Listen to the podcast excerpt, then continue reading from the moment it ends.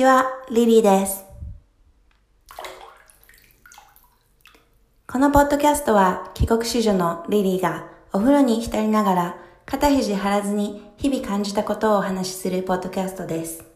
仕事、ヨガ、フェミニストの活動、海外のトレンドなどなどお話しします。このポッドキャストは Anchor.fm と iTunes で現在配信中です。ツイッターで質問を受け付けているので気軽に話しかけてね。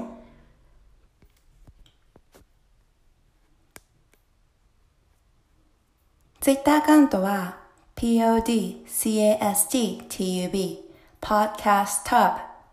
だよ。じゃあ楽しんでいってね。購読するのも忘れずに。Let's get it started! Hey! So, 今日は、えっと、この前の続き、なんかニューヨークの話もうちょっとしようかなと思って。Yeah, um, so I talked about uh, 9-11 Museum, right? And also, uh, Everlane の話もしたよね。他にも結構いろいろ行って、まあ、えーっと、まあ、友達と友達の旦那さんと3人で、えっと、車を借りて行ってきたところがあるんだけど、えっと、Storm King Art Center っていう、えっと、まあ、アートセンターなんだけど、ニューヨーク市内、マンハッタンではなくって、郊外にちょっと車を走らせて行ってきました。で、まあ、ここ何かっていうと、えっと、本当にすごい広い広いフィールドうん、まあなんか丘とかもあるし、まあ外なんだよね。外に、えっと、アートピース、すごく大きいアートピースを、ボンボンボンボンって置いてあって、で、まあ、その置き方は別になんか適当に置いてあるわけじゃなくて、ちゃんと、やっぱキュレーターが、その、まあ、アートピースが一番映える形で、ちゃんと計算して置かれてるんだけど、まあ、アートわかんない人からしたら、ただそこに置いてあるって感じなのかもしれないんだけど、まあ、私も、I'm not like art, artist だし、そんな美術館に精通してるわけでもないから、It's just なんか instinct で思ってるだけすごい綺麗だってそのでもやっぱりその大きいものを大きいエリアに置くって結構難しいと思っててなんか人ってやっぱ物が大きくなれば大きくなるほどなんか感覚って鈍るのかなって思っててやっぱ例えばインテリアデザインとかもそうだけどまあ部屋に合うなと思ってソファー買って置いてみたら意外になんか部屋をすごく圧迫しちゃったりとか、部屋を行かせなかったりとかするじゃない？例えばカーテンのレールをちょっと10センチ上に上げるだけで天井が高く見えたり、天井が高く見えるっていうかまあ、そうだね、目線が上に行って部屋が広く感じたりとか、まあそれこそ本当に壁の色を変えるだけでとか、ね、カーテンのなんか質を結構光を通さないものを光通すものに変えるだけで、やっぱりなんか雰囲気が柔らかくなったりとか、まあそういうのもするわけじゃん。まあそういうことをもっと大きなフィールドでやってるわけで、でまあミュージアムに物を並べるのって結構、あ、すごいなっていつも見てて思うんだよね。やっぱどういう順番で並べて、どういうものを置いて、どこに置いて、どういうストーリーラインで見に来た人がその時間を楽しむかみたいなのは結構これ考えてる人すごいなっていつも私は思っててそれをしかもやってる人がいるってことも本当なんだろう2年23年前ぐらいまで知らなかったそういう仕事をしてる人がいるってことまあ当たり前なんだけどいるんだけど You didn't know there's occupation who put it together right? And yeah, one of my coworkers, そう一人、同僚の一人が、まあもっと、あの、キュレーターの仕事をしていて、うん、その関係で、なんだろう、あ、そういう仕事があるんだって知るきっかけになったんだけど、そうだね。で、このまあ、ストーム、King Art, Art Center、Storm King Art Center は、本当にすごい大きいエリアに、まあいろんなものを置いてて、で、まあ自転車借りたりとか、あとトラムみたいなのも走っていて、で、まあ、そういうのを使って、まあ自分の足で歩くのもいいし、まあ私たちはトラムに乗って、でトラムに乗ってるとそのアートピースの横を通り過ぎる時にこれは誰々が作って何年に作られたものでどういう意味があってみたいなどういう目的で作られてみたいなのを、まあ、説明してもらいながらトラムに乗って移動していくんだけどでまあ You can hop off hop on hop off anywhere you want kind of. そんなに、まあ、ストップは一応あるんだけどこその停車駅みたいなの結構あるんだけど別にあのちょっとここで降ろしてとかちょっと乗りたいって言ってタクシーみたいに手挙げても乗せてくれたりしたから it was quite nice anyway and then like we went halfway around halfway was the tram and halfway by foot そうだね半分はトラムで行って半分は自分たちの足で歩いたのかなで一応まあそのあれもあるなんだっけビジターセンターみたいなのがあってお土産屋さんもあって でちょっと食べ物とかも売ってるのかな But we, we didn't really eat anything there we just I just brought a cookie so we shared one tiny little cookie and uh, we kind of had a lot of water intake so we don't get dehydrated. It was really a nice day. The weather was nice. めっちゃ空も綺麗な日で天気すごく良くって でまあなんでここに行ったかっていうとあの前もその なんでニューヨーク行ったかって話した時に言ってたんだけどネットフリックスのあのオリジナルのショーがあってその Master of None の、えっと、シーズン2で、えっと、出てきたのねこのこのアートセンターが。でまあそれは秋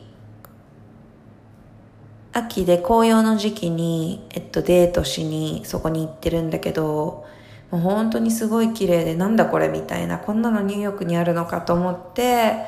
I was like oh if I ever go to New York I would definitely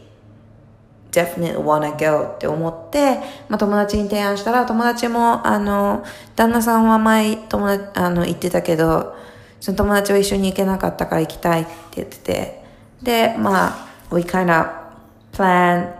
we kind of planned a trip short trip day trip there. And yeah it was just amazing. So it's really hard to get there if you don't have a driver license or if you don't have a friend who has a driver license but it definitely worth the trip. And I personally uh, I visited New York so many times もう本当にニューヨークもう何もう10回は絶対行ってるし、ニューヨークシティ。マンハッタンはもう10回以上行ってるし、まあ、もともと upstate New York に住んでたんだけど、2年ぐらい学校に行ってたから。けど私ニューヨークであんまりミュージアムとか行けてなくって、いつもなんか友達と遊んだりして終わったりとか、買い物して終わったりしてて、すごいもったいないことしてるんだけど、そう、なんかコンテンポリーアートミュージアムとかも行ったこともないし、モマも行ってないし、ね、メットとかも行ってないから、本当何やってんだって感じだけど、今回本当その、まあ、ナイルブミュージアムも含めて、まあ、結構ね、遠いけど時間使って行ってきて本当に良かったと思ってて、まあ、ニューヨークは本当に春から秋にかけて行くのすごいおすすめ。11月とかなるとマジで寒いから、まあ19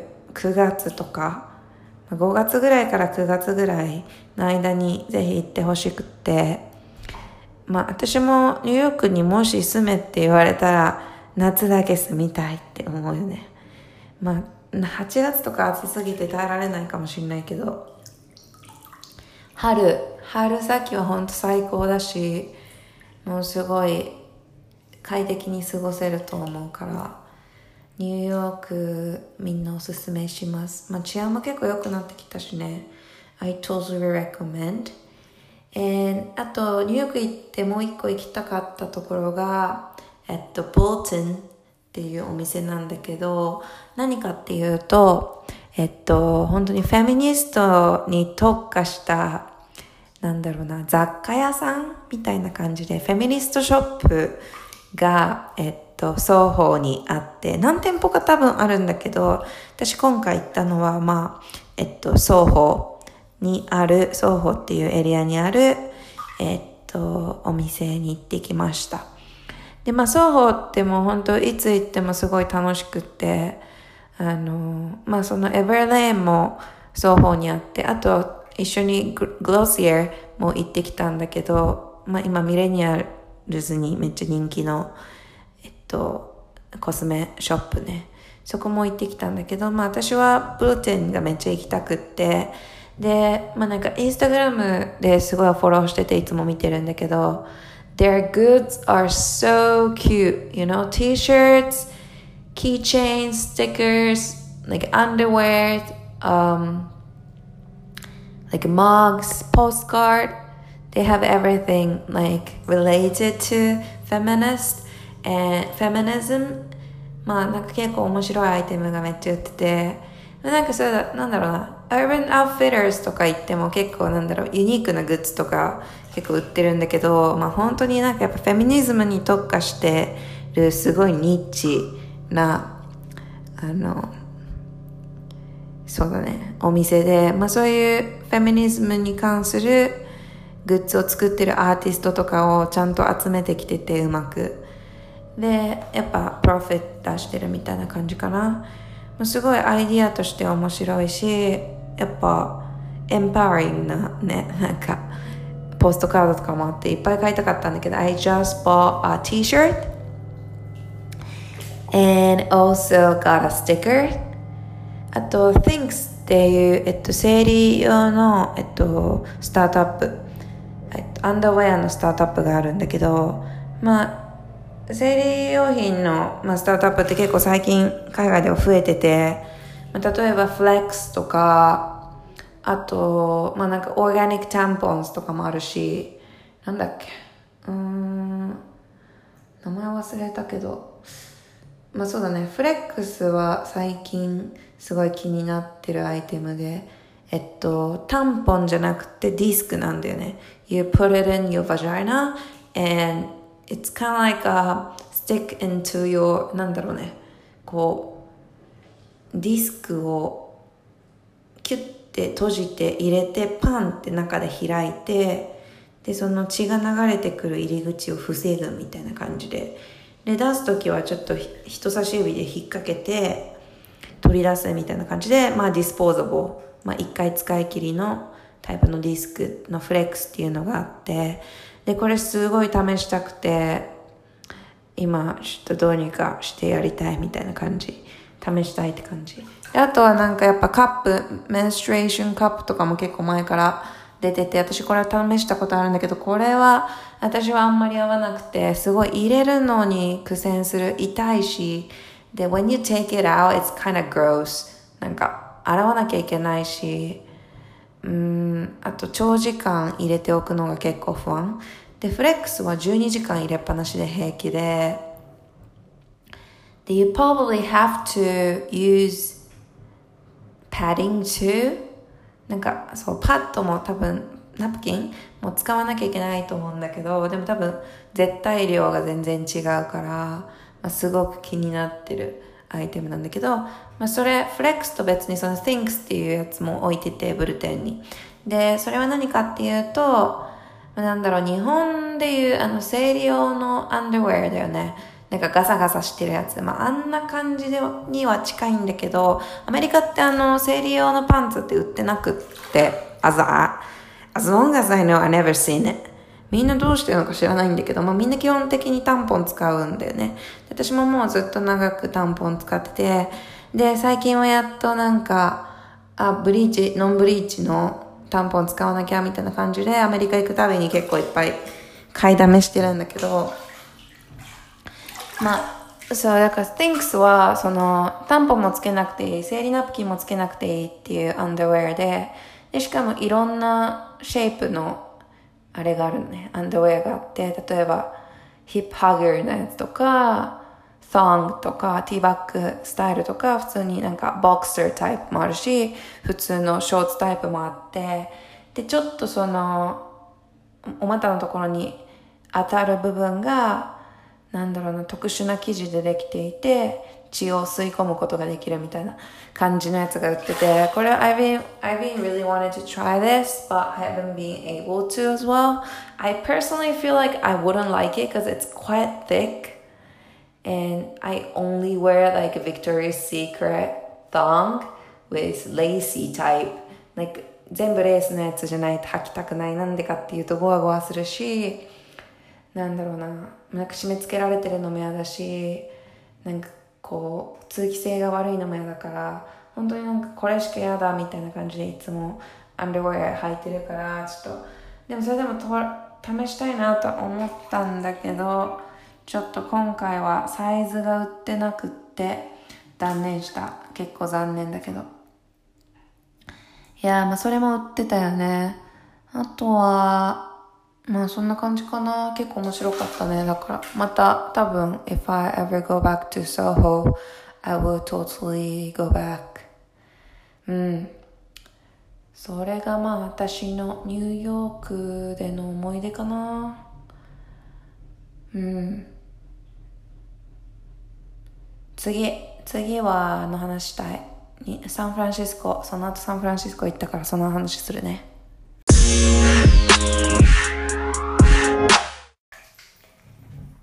ニューヨークの話終わったからとりあえずサンフランシスコに移動しましょうか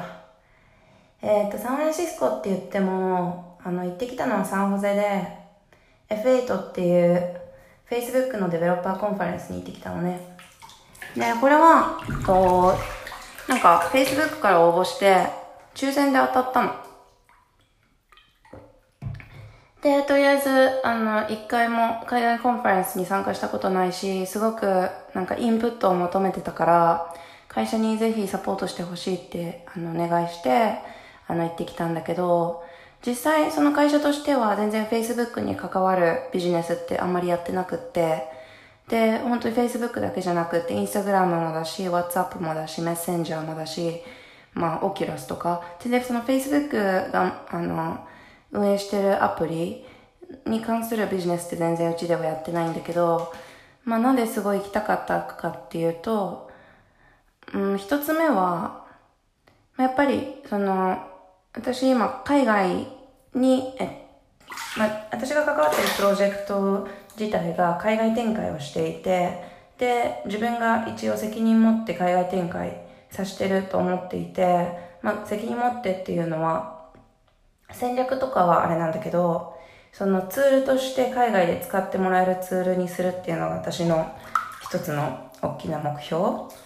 なんだよね。で、まあ、インターナショナリゼーションとか、まあ、グローバリゼーション、ね、プラスローカリゼーションを、あの、主に見ていて、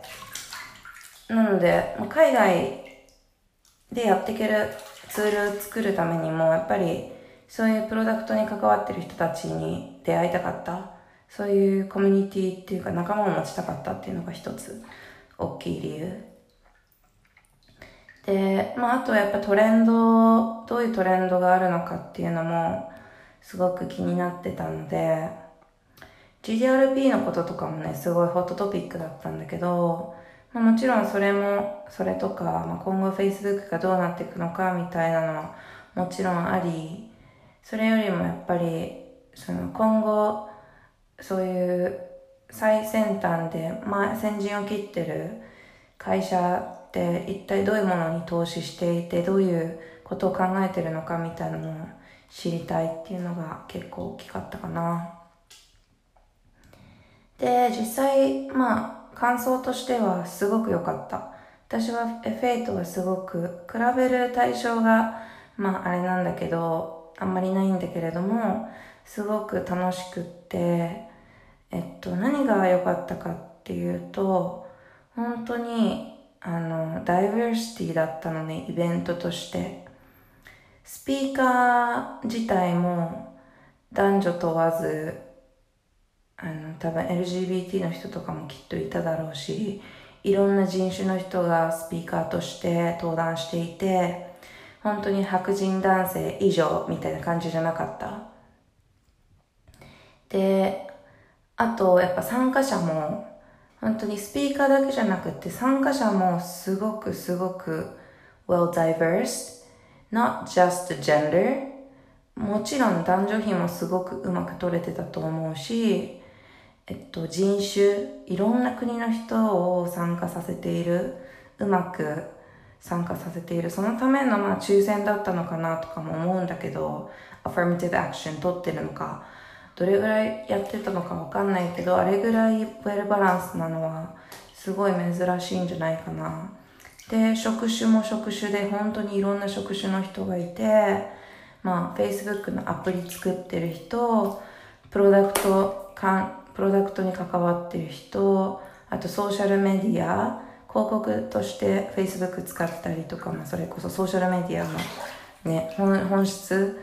を使いこなしてビジネスをやってる人とか、あとまあ投資家ベンチャーキャピタリストみたいなのもいっぱいいて、本当にね、いろんな人がいて、もう、it was so much to fun mingling with them. で、まあ、すごくいい印象を持ったよね、Facebook に対して。で、なんか、Breakfast for Women みたいなのもやってくれて、あの、朝、